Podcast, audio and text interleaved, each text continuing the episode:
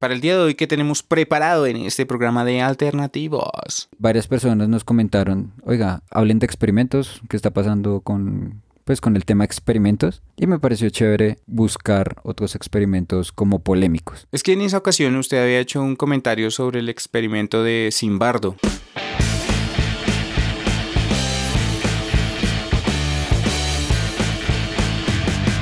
Esto es Alternativos. ¡Hey! Sean todos bienvenidos a este un nuevo episodio de Alternativos. Hoy me acompaña, como casi siempre, Eduardo. Edu.berrio en Instagram. ¿Qué te comentas, Berry? ¿Cómo va todo? Oiga, muy bien, muy feliz. Esta comunidad de alternativos ha estado creciendo. Nos han propuesto muchos temas, muchas personas quieren venir a hablar de sus temas y me encanta. Sí, eso también, me tiene, eso también me tiene muy contento porque esto está creciendo cada vez más y cada vez estamos haciendo mejores programas con los temas que a la gente le gusta hablar. Sí, me gusta. Esto está muy chévere. Usted si no ha escuchado, usted señor oyente, si no ha escuchado, o señorita, oyente, o señorite oyente, si no ha escuchado otros podcasts o, u otros programas de alternativos, lo invitamos a que se dé una pasada por todos y cada uno de los programas que han estado todos muy buenos. Sí, pero bueno, para el día de hoy, ¿qué tenemos preparado en este programa de alternativos? Bueno, la vez pasada nosotros hablamos de un experimento que fue el experimento del mundo pequeño. Sí. De Stanley Milgram, de la Universidad de Stanford, y cómo eso tenía relación con los seis grados de separación y cómo eso generó una teoría, o eso se generó más bien eh, a partir de una teoría. Y varias personas nos comentaron, oiga, hablen de experimentos, ¿qué está pasando con, pues con el tema experimentos y me pareció chévere buscar otros experimentos como polémicos. Es que en esa ocasión usted había hecho un comentario sobre el experimento de Simbardo. Habló sobre la película que protagonizaban eh, este señor de... Mm, ¿Del ¿cómo pianista? Es que se llama? Sí, él. El pianista y el dictador. Sí, Adrian Brody y Forrest Whitaker. Exacto, con ellos. Entonces, hoy decidimos hablar de ese experimento. Bueno, con respecto a esa película, esa película fue inspirada en otra película anterior, ¿no? Y ella a su vez en el experimento del doctor. Del doctor Simbardo, Philip Simbardo. Bueno, ¿quién era este hombre? Bueno, él era un experimentador. Un científico. Un científico de eh, psicólogo y estudiante de, o estudiante no, sino experto en estudios sociales. Y basado también en lo que había hecho antes Stanley Milgram en sus experimentos, él quería entender la conducta humana y cómo se relacionaba con el poder. Digamos que de eso iba este experimento. La película a la que usted hacía mención, eh, la primera salió creo que en el 2000, que se llama The Experiment. Y antes de eso hubo un libro que se llamaba El Experimento, que está basado, es, es como una narración ficticia del experimento del, profesor Simbardo.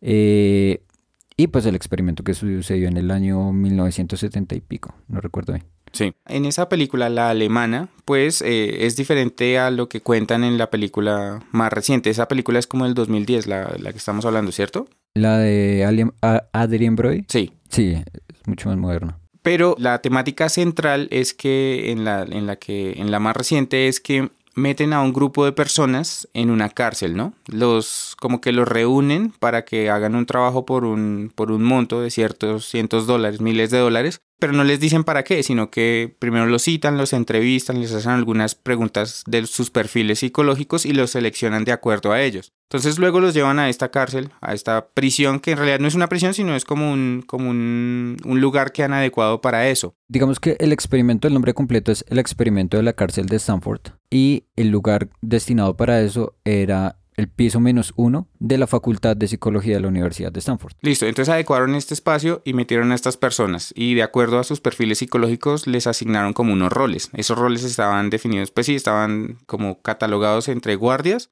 y los reos. Exacto, fueron, primero, bueno, eh, dependiendo de la película o del experimento, usted sabe que en la película como que se romantizan ciertas cosas. Sí. De hecho, en la alemana el que cuenta la historia, además de ser como el asistente al, experimento, o sea, además de ser una persona que necesitaba plata, vio el experimento y fue a hacer el experimento, sí. era un, eh, un man que hacía crónicas. Entonces él lo que quería hacer era escribir lo que sucedía en el experimento. Realmente ese personaje como que nunca pasó. Sí. Y como tal, en el experimento como que no se hacía análisis psicológico, porque una parte de eso era no determinar la clasificación de la persona, sino que se jugaron dados. Entonces los que sacaban X números eran guardias y los otros eran encarcelados, ¿cómo se dice? prisioneros. Prisioneros. Pero en la, en la más reciente, esa es la versión alemana, ¿sí? En la más reciente, estas personas sí fueron elegidas como por su perfil psicológico, entonces se definieron roles desde, desde temprano. Lo que ocasionó que hubiesen problemas desde el día uno. Uno pensaría que si uno participa de una actividad así, pues como que todo iba en buen plan, ¿no? Como que, bueno, vamos a ganarnos esta plata fácil, nos vamos a llevar bien y... Pero entonces las reglas que establecieron sí daban pie a que se presentaran ciertas situaciones. ¿Usted se acuerda la regla del bombillo rojo? Antes de eso, la idea es que al seleccionarlos, entre comillas, de manera aleatoria, no se sabía cómo venía la personalidad de cada uno. Sí. Según cuenta la leyenda del experimento, eh, no de las películas, sino el experimento, seleccionaron a 12 personas para que fueran eh, prisioneros, los mandaron a sus casas normales, no empezaba el juicio, y llegó la policía de Palo Alto, California, los capturó diciendo que ellos habían robado cosas del lugar donde estaban haciendo las pruebas del experimento. Y ahí empieza realmente el asunto, porque no fue que ellos llegaran en buen rollo de Tatal, sino que ellos realmente estaban siendo o sea, los metieron al experimento sin que ellos supieran. El momento en el, que iba a empezar. De hecho, muchos de ellos dijeron como, oiga, nosotros, o sea, usted no me puede retener a mí porque yo tengo un contrato, un experimento con la cárcel de, con la, con la Universidad de Stanford. Ellos no sabían que estaban en el experimento. Ya en las películas sí es como, bueno, esto va de buen rollo, como que ustedes son amigos, porque eso también ayuda como para que la trama fluya. Pero ya volviendo al bombillo rojo, no me acuerdo, creo que... Sí, bueno, sí existen diferencias fundamentales entre el, experimento real y la adaptación, las dos adaptaciones que tuvo al cine. En la película más reciente, la regla del bombillo rojo es que ellos podían infligir ciertos daños y solamente que si de pronto se pasaban de acuerdo a las reglas que les habían dado anteriormente, pues se iba a encender un bombillo como en un plazo como de 30 minutos, lo que significaba que el experimento pues había acabado y que ellos no recibían ningún dinero. Entonces era la forma como de controlar como el alcance que podía tener, por ejemplo, la parte de los guardias con respecto a los prisioneros. A los prisioneros, bueno, eh, dentro de las reglas que le dieron a los guardias era que los prisioneros se tenían que comer todo lo que les sirvieran, que no podían tocar a un guardia, o sea, no, pero no les podían tampoco, una de las reglas para los guardias es que no les podían infligir daño a los, a los prisioneros. Entonces, bueno, al principio todo empezó como en buen plan y tal, y uno dice, bueno, ¿en qué momento esto se descontrola? Y resulta que eh, había como un juego, estaban como jugando con una pelota y uno de los prisioneros le tiró la pelota a un guardia, como un accidente. la pelota y le pegó. Y le pegó y le rompió la nariz, creo que fue, o no sé, o el labio, no sé. La cosa es que entonces se reúnen los guardias y ahí empiezan como a meterse ya en el rol. Y pues de lo que uno puede analizar dentro de esa película es que las personalidades de esos guardias sí estaban bien definidas. Algunos tenían como conductas agresivas. Me sorprendió mucho un personaje del cual espero que podamos hablar más adelante, que realmente me pareció un personaje sensacional, porque sí me transmitió al principio de la película una sensación y al final me dejó con, sí, como con esa, sensación incómoda. Chévere el trabajo del señor Forrest Whitaker en esta película. Pero bueno, entonces ahí empezó como a fluir eso de que una persona con la mínima pizca de poder empieza como a, a querer pasarle por encima a otros. Y Digamos que también algo que me pareció muy curioso es que dentro de las, de las reglas que les dio el profesor Simbardo, era como, bueno, usted no puede infringir violencia, pero él siempre debe entender que nosotros somos el sistema y que él está amarrado al sistema, que no puede hacer absolutamente nada fuera del sistema.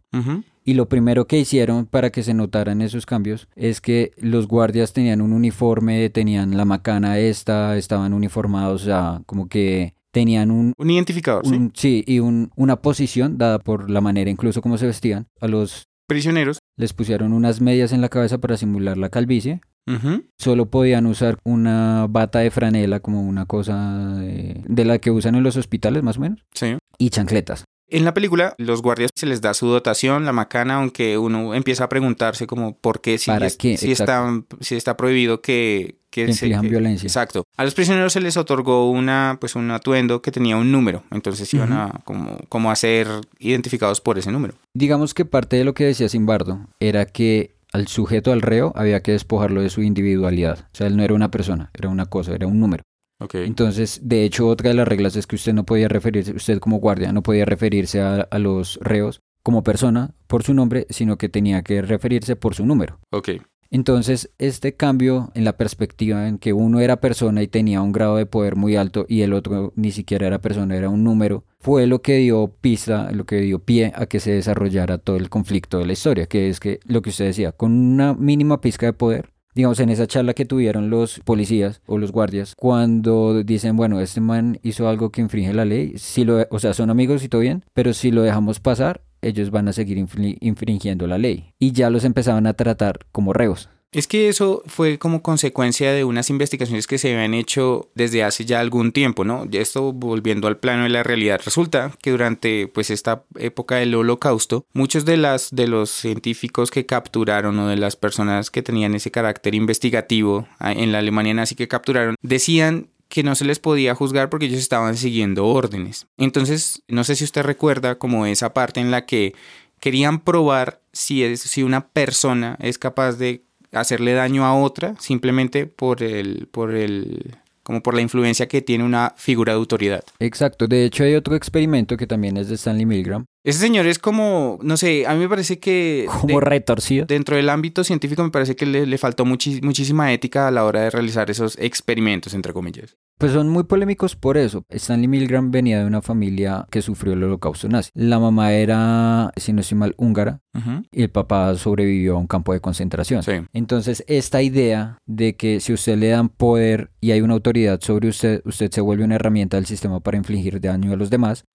Stanley dijo como no necesariamente eso debe ser así pero vamos a probar que eso pase. De hecho, en los experimentos, él no es que infligiera dolor a otras personas, digamos, el experimento del que hablamos. Del doctor Simbardo, para, como para... No, antes, antes de eso, ah, eh, digamos, en el que usted se relaciona acerca del poder y... Ah, ok, sí, ese. Ponían una persona en un salón con el rol de ser profesor y al otro en otro salón con el rol de alumno. Entonces tenían una barra en medio, o sea, una pared, no se veían entre ellos, pero usted podía escuchar a la, a la, persona del otro cuarto. Entonces el profesor hacía una pregunta y daba cuatro opciones de respuesta y tenía un panel en el cual él infringía... Como en la U, los exámenes de múltiple respuesta. exacto, así pero con choques eléctricos. No, pues igual en la U también uno experimenta dolor cuando, cuando se pierde los cuando exámenes. Tenga esa vuelta. Iba como desde los 15 voltios hasta los 300 voltios. Entonces la persona que estaba en el salón de, del profesor hacía una pregunta. Si usted falla, yo le, subo a la perilla de 15 voltios. Y si usted vuelve a fallar, yo subo a la siguiente perilla, ya ven como 20 perillas. Realmente, y del otro lado, pues el... Estaba el sujeto de El sujeto, hacían todo el show de que la persona estaba amarrada, estaba, estaba agarrada y estaba recibiendo choques. Sí. Pero realmente el man estaba por fuera, estaba sentado en su sillita y tenía, era un, un script, un, un guion.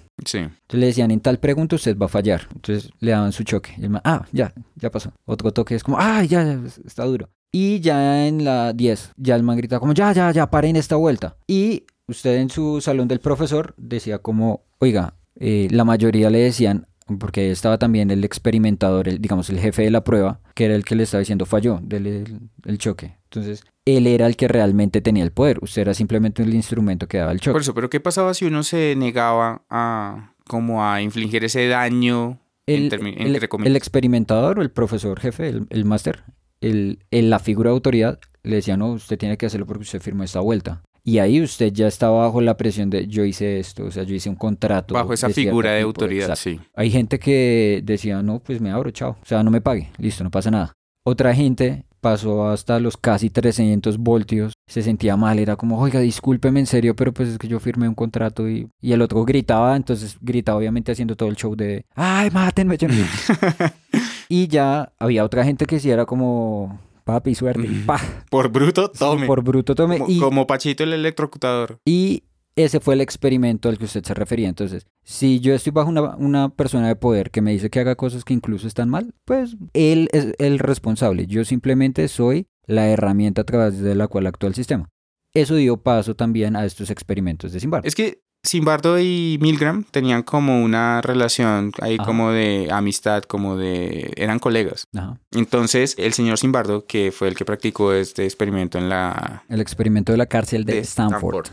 Aplicó cosas muy similares de, por ejemplo, de esas técnicas en las que, oiga, usted tiene una figura de autoridad y por a eso, valer. A eso iba con lo de las reglas que le dieron a los guardias. Entonces resulta que los presos empezaron pues como a tener actitudes muy relajadas y entonces no, yo no me voy a comer eso porque les servían unas cosas, una comida como desagradable. Una toda fea. Entonces no, no me lo voy a comer. Entonces habían como reclamos que no, pues, cómaselo usted. Entonces eh, los guardias en el afán de, de hacer como de mantener el orden empezaron como a tomarse ya muy de lleno el papel y pues eso empezó a subir de nivel cada vez más y la cogieron contra uno de los presos, que era como el más, sí, como el que estaba más consciente de la situación, pero que finalmente también terminó metiéndose tanto en, en el cuento que... Es que el, el experimento se desmadró. Se desconó, vamos a descontrolar y bueno. Sí, por, eh, creo que duró una semana. No, ni siquiera fueron unos días.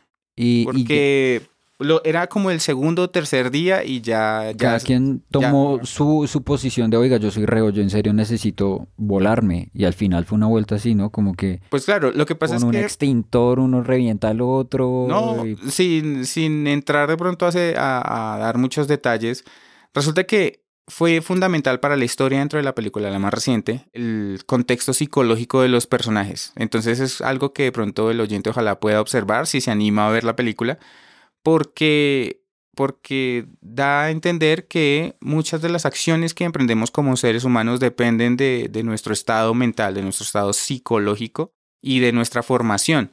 Porque uno de los protagonistas de esta película eh, no se veía como tal, sí, como una persona mala gente, o sea, que fuera a infligir daño. De hecho, me, eh, hasta cierto punto me dio la tranquilidad de que él fuera uno de los que estaban del otro lado. Exacto. Pero él había sufrido como una especie de abuso, como, como siempre está relegado a lo que una figura de autoridad para él le decía. Cuando él vio que tenía la posibilidad de convertirse en esa figura de autoridad, literalmente sufrió, o sea, sí, eh, tuvo una erección de la emoción que le produjo esa sensación. Uy, todo, ¿cómo estamos de rimas? Sí, estamos... Y eh, Te haces un reggaetón breve. de ahí, de ahí se soltó como gavete y empieza este señor a, a aplicar la autoridad mal, ¿sí? A creerse el cuento. Y bueno, es- del otro lado está este, uno de los presos que uno dice, vale, el man de hecho está, está pidiendo cosas que son justas, porque había un man que tenía como, o sea, le tenían que dar insulina porque tenía bajos niveles de azúcar, una cosa así.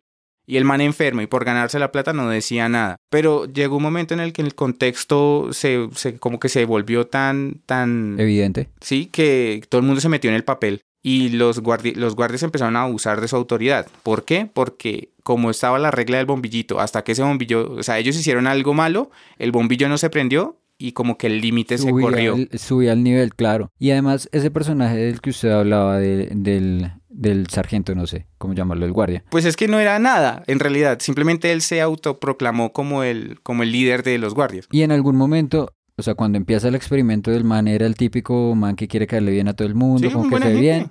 Pero esa necesidad de poder, cuando se hace evidente, el man se vuelve la cabeza de la pirámide y en últimas es como el, el más duro y el que quiere castigar porque sí, porque realmente nunca ha tenido un papel de autoridad en su vida.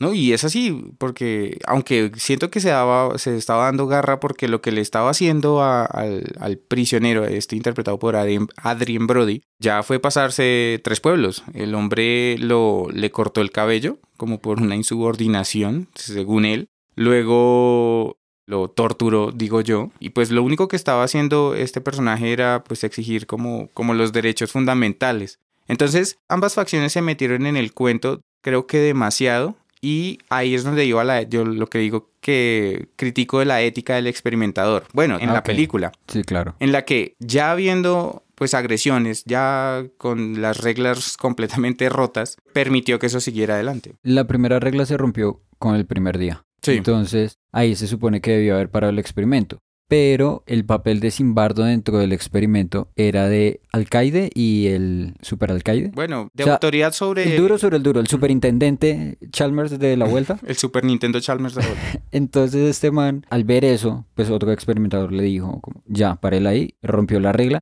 Y el man dice, no, acaba de empezar el experimento, veamos a ver hasta dónde llega. También en su afán de seguir el curso natural de las cosas y a ver qué información eso daba. Bueno, dejar ver Pero hasta rompió el experimento, claramente. Dejar ver hasta dónde llega, hmm, terminó esta persona, esta personalidad que era como el típico machito, el semental, entre comillas, como por sus necesidades mentales y, y psicológicas, Más, fisiológicas. por sus, más que por sus necesidades, por sus falencias. Casi que termina Matando a... ¿no? Y, accediendo carnalmente a otro. De, y esto era simplemente como un, pues sí, un simulacro de... Entonces, la película plantea una, una historia interesante que te atrapa, pero que también te deja unas sensaciones como... Que te aprisiona.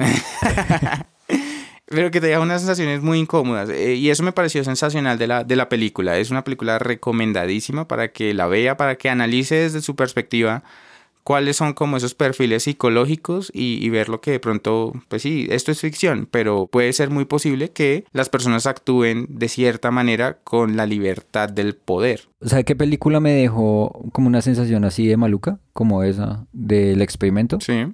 El Joker. Bueno, también aborda, aborda unos temas que son delicados de tratar. ¿Sabe que me di cuenta que las películas que tienen ese tono psicológico, donde ya todo se escapa de lo que la gente es para darle paso a lo que la gente piensa, entre comillas, y eso se da por sentado que está mal porque la persona o está loca o sufre de alguna condición, o simplemente falta de poder y en ese momento se presta para otras cosas. Eso a mí me genera como mucha, como mucho mal rollo, como sentir eso. ¿Pero por qué? A mí, a mí me resulta interesante ver cómo la psicología de una persona puede ocultar durante mucho tiempo las necesidades que tienen. Y por eso consulté a un psicólogo para el desarrollo de este programa, como para entender ese enfoque. Entonces aprovecho para enviarle un saludo al señor José Bernal, psicólogo de la Nacional, que está invitadísimo a participar. Si pilla la rima, uy, estoy on fire. puede sacarse todo un álbum entero de trap con Bad Bunny. Pues aprovecho para mandarle saludo y agradecerle porque pues sí, él me comenta que muchas de estas actitudes se pueden explicar a través de pues del psicoanálisis, de los estudios de cómo funciona la mente humana. Entonces, si usted, señor oyente, está interesado en darse un paseo por esta experiencia que desde mi perspectiva fue un poco incómoda por las sensaciones que le quedan a usted, por el desarrollo de los personajes que fue muy bueno, pues ahí está la invitación para que se vea el experimento, que investigue si quiere un poquito más sobre Das Experiment y que se dé cuenta que a lo largo de la historia muchos científicos han realizado estos experimentos para determinar o para acercarse un poquito más a lo que es la condición psicológica humana. Yo diría que es una película que captura. y vuelve con el chiste que hizo hace cinco minutos. no, pero aparte, a la parte seria, digamos que ellos lo meten en esa situación en la que usted se siente tan incómodo como los reos. Entonces son dos horas en las que usted está ahí incómodo, usted se siente como si fuera una de esas personas que perdió su individualidad, su persona. No, y se llena de motivos y se... Y se ¿Sabe que lo, mejor de todo? Que usted logra empatizar con estas personas, a pesar de que usted nunca haya estado en la cárcel o, o haya sufrido abusos, porque la historia es lo suficientemente creíble hasta cierto punto, ¿no? Pero es una película, en este caso, o una historia recomendadísima para que usted tenga de pronto un tema de que hablar con amigos, familiares. ¿Algo más del experimento? No, pues la invitación a que nos escriban si quieren que hablemos de, algún otro experimento que les llame la atención. Me ha gustado investigar sobre esas cosas, ¿sabe? Sí, es muy interesante, ¿no? Sí. A mí, me llama mucho la atención también como algo que se ve tan académico, pues es tan entretenido, tan divertido. Pues porque este películas, pero digamos del otro experimento no había películas y aún así era muy entretenido.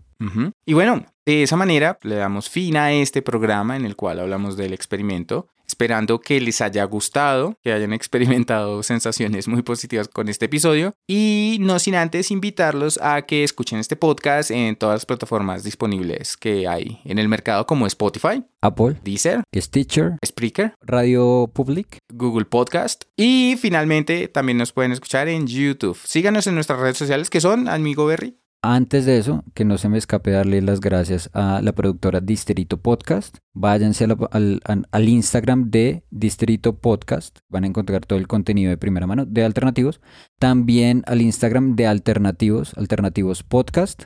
Nos encuentran en Facebook y en Twitter como Distrito Podcast. Nos encuentran en nuestra página web alternativos.distritopodcast.com. En el correo quiero hablar arroba distritopodcast.com y si usted quiere recibir en su teléfono vía WhatsApp un mensaje de cada vez que nosotros subimos contenido, puede escribirnos al 350-572-0089. Y ahí nosotros le vamos a compartir el episodio cada jueves. Desde este satélite del Distrito Podcast les damos muchísimas gracias y un abrazo para todos. Bye bye.